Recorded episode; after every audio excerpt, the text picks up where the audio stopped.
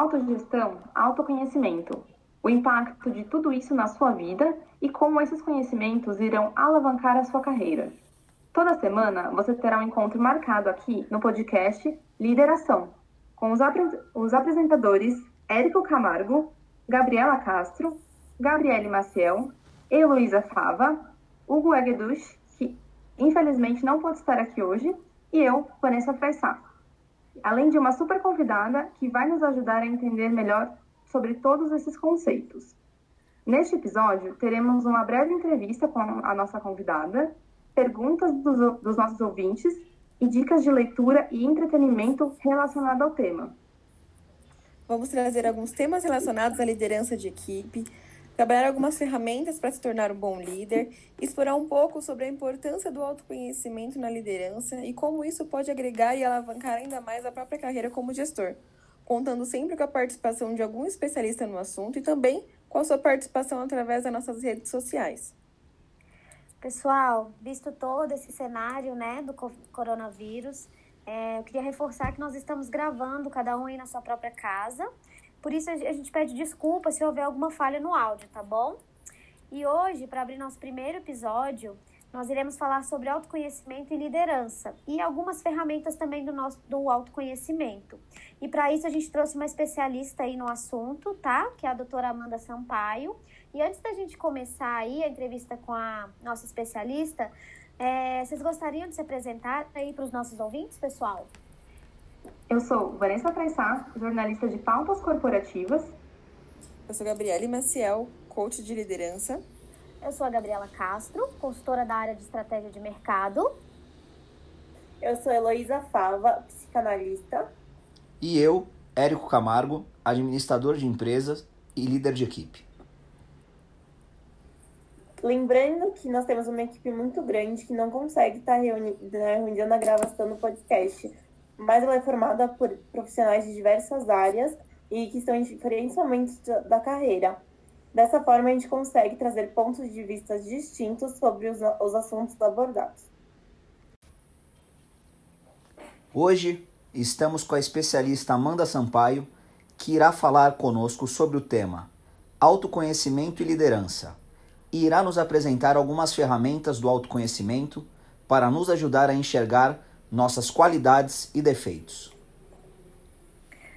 Olá, pessoal! Primeiro, queria agradecer o convite, me senti super lisonjeada. Bom, acho super importante e interessante esse tema, principalmente em correlacionar liderança com autoconhecimento. Simplesmente porque não tem como abordar um tema sem mencionar o outro. Não tem como ser um bom líder se você não se conhece. Uma coisa que eu gosto de desmistificar é que a liderança não é algo para ser trabalhado apenas na vida profissional. Não é algo que você só irá usar na sua carreira profissional então você tem que levar a liderança para a sua vida também. Claro que no trabalho será uma habilidade onde você terá um papel mais ativo, mas não significa que você deixará de liderar as situações e as escolhas da sua própria vida. É importante que você saiba liderar a si mesmo em primeiro lugar. Não podemos viver fazendo Zeca Pagodinho, no deixa a vida me levar, vida leva eu. A gente não pode, em hipótese alguma, acabar abrindo a mão das nossas próprias escolhas, deixando nas mãos de terceiros e tornando-se coadjuvante da nossa própria vida.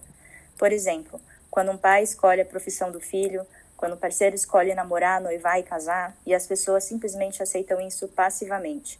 Você tem que tomar as rédeas da situação. Esse é o grande ponto. Outra coisa é importante que as pessoas acham que a liderança é um dom divino e que a gente e que tem gente que nasce com isso enraizado e pronto. Mas é uma grande mentira, é uma grande bobagem. As pessoas podem aprender essa habilidade ao longo da vida, desenvolver e aprimorar. É natural que algumas pessoas vão ter mais facilidade e outras menos. Por isso que isso é um aprendizado longo e contínuo. Não existe um líder perfeito. Todo mundo erra. O que sempre procuramos é errar menos. E aí eu é que pergunto para vocês, como um líder pode errar menos? Se conhecendo. Nossa, incrível. Mas uma coisa que muita gente fala é que líder não é chefe, né, Amanda?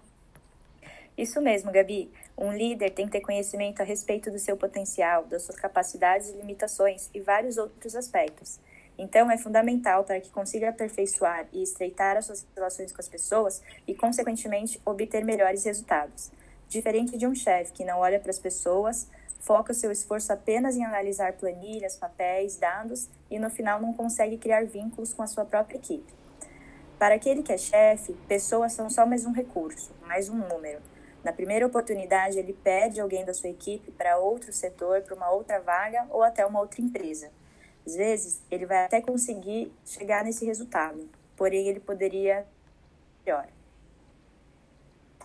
E Amanda, por que é tão importante um líder se, se autoconhecer? Bom, Elo, o autoconhecimento é a premissa básica para o processo de autodesenvolvimento e o alicerce das relações interpessoais. É onde conseguimos entender melhor nossas forças e nossas fraquezas para usar isso ao nosso favor, tanto para trabalhar nas nossas competências como direcionar melhor a equipe. E se autoconhecer não é fácil. É um exercício que demanda análise profunda e muita reflexão, pois faz parte de um exame aprofundado das nossas crenças, valores, convicções, atitudes, ações, limitações e potencialidade. Um exemplo do exercício básico de autoconhecimento é propor que o líder identifique a percepção das pessoas sobre ele, buscando compreender a forma como ele é visto pelos outros, para depois ele confrontar a sua autopercepção com a percepção dessas pessoas.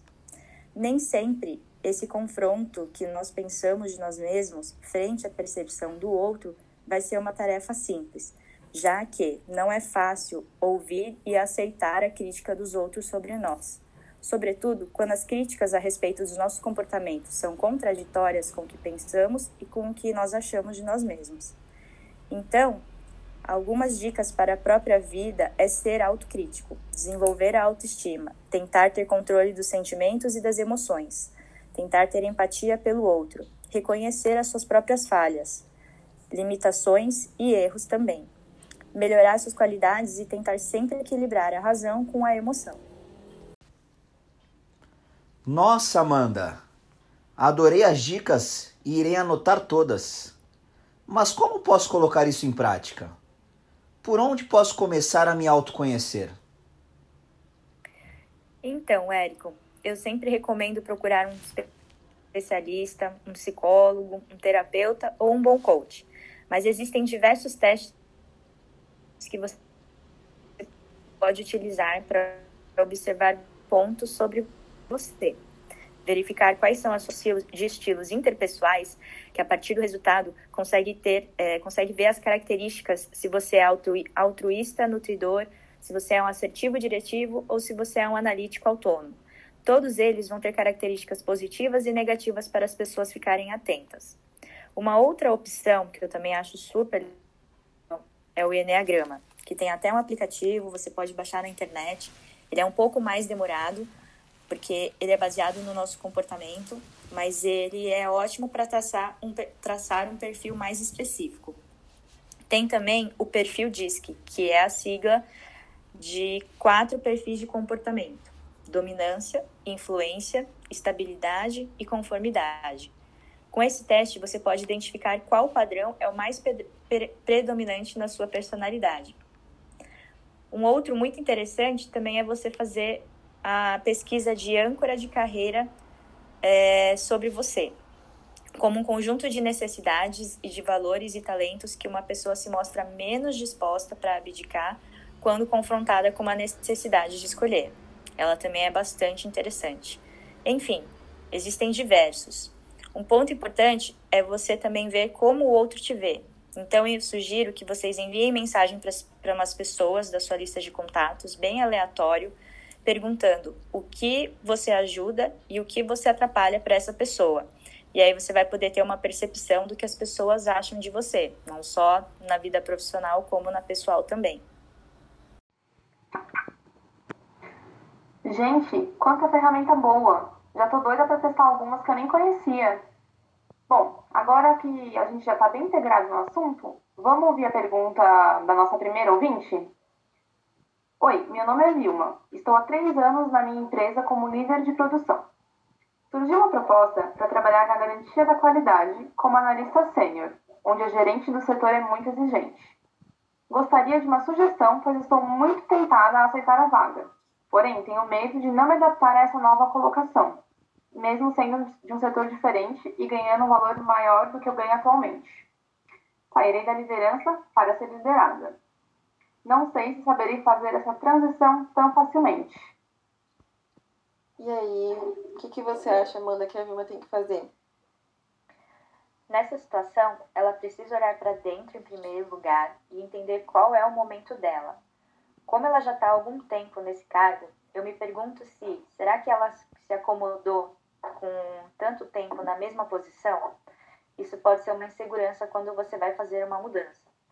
Agora, no caso de deixar a liderança para assumir um cargo mais técnico, é importante que, novas, que nessas novas atividades ela comece a trabalhar outras habilidades e competências é sempre interessante avaliar que para poder dar dois passos para frente, às vezes vale a pena dar um passo para trás.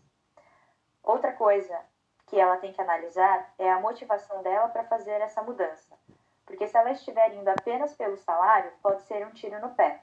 Por isso, é um momento de muita reflexão, olhar para si mesmo e entender o que você quer agora e quais são seus objetivos para o futuro. Olha, é, Amanda e Vilma, até trazendo uma experiência pessoal, né? Eu, em um determinado momento da minha carreira, eu saí de um cargo de gestora, né? Onde eu estava extremamente adaptada para ser liderada. E eu fui muito feliz. Vamos para a próxima dúvida. Sou Carlos, tenho uma carreira de 10 anos na empresa atual, 5 anos de gerência Atualmente, houve uma troca na diretoria. Não concordo com as novas políticas da empresa, não estou muito feliz e quero me desligar da companhia. Mas por estar muito tempo parado numa única empresa, tenho medo de sair e não conseguir me realocar com o mesmo valor. E nesse caso, Amanda, o Carlos parece estar um pouco confuso. O que, que, você, o que, que você sugere? Ah, eu acho que o Carlos tem que pedir demissão, né, gente? não, eu tô brincando. Não é óbvio que não é isso. Outro caso que a pessoa também tem que fazer é se autoavaliar. Será que não valeria a pena tentar conversar? Às vezes, a gente está tão preso nos moldes antigos que quando as coisas mudam fica difícil de se adaptar. Agora, se realmente não tem mais jeito, não vê futuro nessa nova empresa, vale a pena uma busca de novas oportunidades e, quando encontrar, optar por sair. Não precisa pedir a demissão antes de encontrar algo novo também. Como todo fim de ciclo pode ser um fim saudável e honesto na troca de emprego. Organizar as suas finanças, porque realmente pode ser que não encontre na mesma faixa salarial e terá que pesar na balança o que vale mais a pena: continuar numa empresa que não concorda com as políticas, mas o salário é satisfatório, ou tentar se adaptar para ir para uma nova empresa onde você é, sinta que seus valores são reconhecidos e, e como é que a gente pode dizer? vão de encontro com essa, essa nova empresa que você encontrou. Muito legal o que você trouxe. Acho que nesses esses momentos mostram quanto é importante a gente se autoconhecer. Assim a gente consegue entender o momento que estamos passando e qual é o nosso propósito. Dessa forma, a gente consegue tomar uma decisão mais consciente.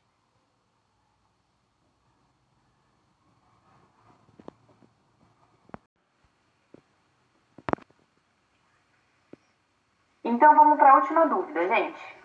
É, Oi, sou Judite. Fui contratada em uma nova empresa. Estou indo para liderar uma equipe distrital. Estou com um pouco de receio de não ser aceita pela equipe. Primeiro, por ser nova na equipe. E segundo, porque já fui informada de que a equipe era muito ligada ao antigo gestor. É, parece que a gente está um pouquinho receosa com a nova equipe. O que, que você sugere, Amanda? Bom, eu acho que esse exemplo da Judite, né, essa dúvida que ela colocou aqui pra gente, é, vai muito de encontro com o que a gente discutiu hoje, né? Eu sugiro para ela tentar criar vínculos com a sua equipe, ser honesta, mostrar que está disposta a ajudar e mostrar que ela também não sabe tudo, ela também está ali para aprender junto com a equipe. O interessante é ela começar com alguns exercícios de expor quais são as expectativas que o time tem sobre ela e quais elas também terá sobre a equipe fazer acordos também é sempre bom. Então faça um alinhamento com eles para que eles para que você possa direcionar e dar os feedbacks ao longo dessa nova jornada. Muito legal, Amanda. Essa reflexão que você trouxe é muito importante, né? Porque gente, às vezes a gente acha que só no ambiente de trabalho a gente tem que pensar em trabalho, né? Quando Isso na verdade mesmo. não. A gente tem que criar esses vínculos sim com a equipe de forma honesta.